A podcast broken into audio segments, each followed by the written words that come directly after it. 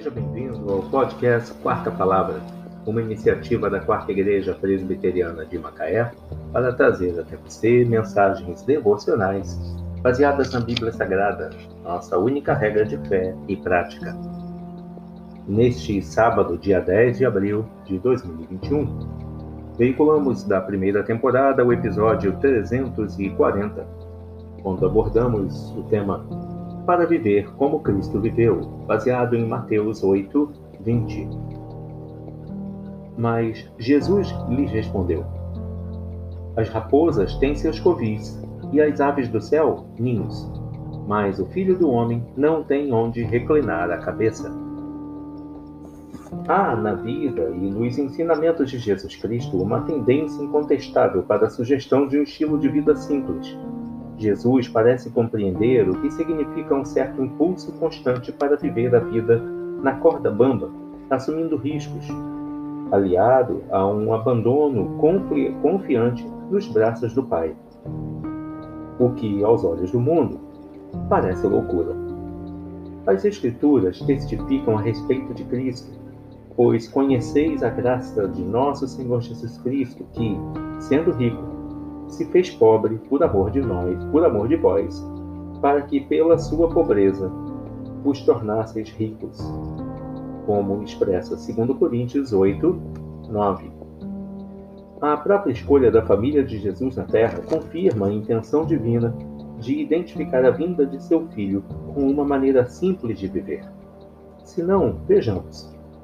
Sua mãe era humilde, porque contemplou na humildade da sua serva conforme expressa Lucas 1, 48. Jesus nasceu numa manjedoura, e ela deu à luz o seu filho primogênito, enfaixou e deitou numa manjedoura. Lucas 2, 7.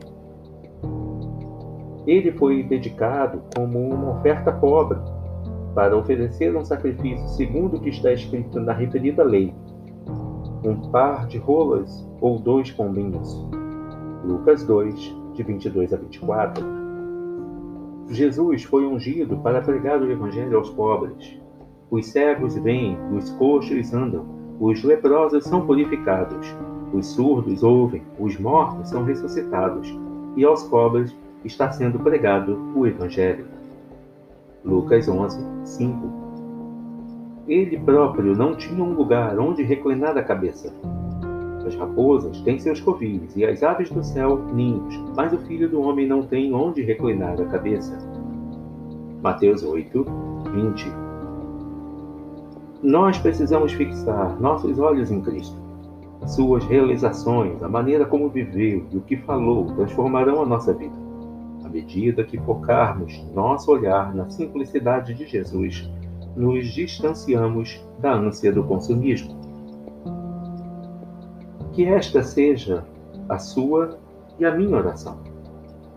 Senhor, liberta-nos da escravidão da nossa época e da exigência de projetarmos uma imagem de sucesso e poder. Abre os nossos olhos para enxergarmos que aquilo que as pessoas acham que vale muito a pena não vale nada para Deus.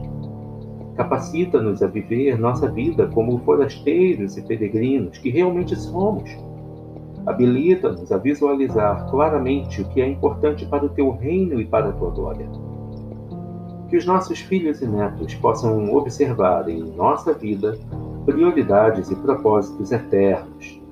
Que sejamos modelos de um estilo de vida simples com Jesus. Para viver como Cristo viveu. Mateus 8, 20. Que Deus te abençoe.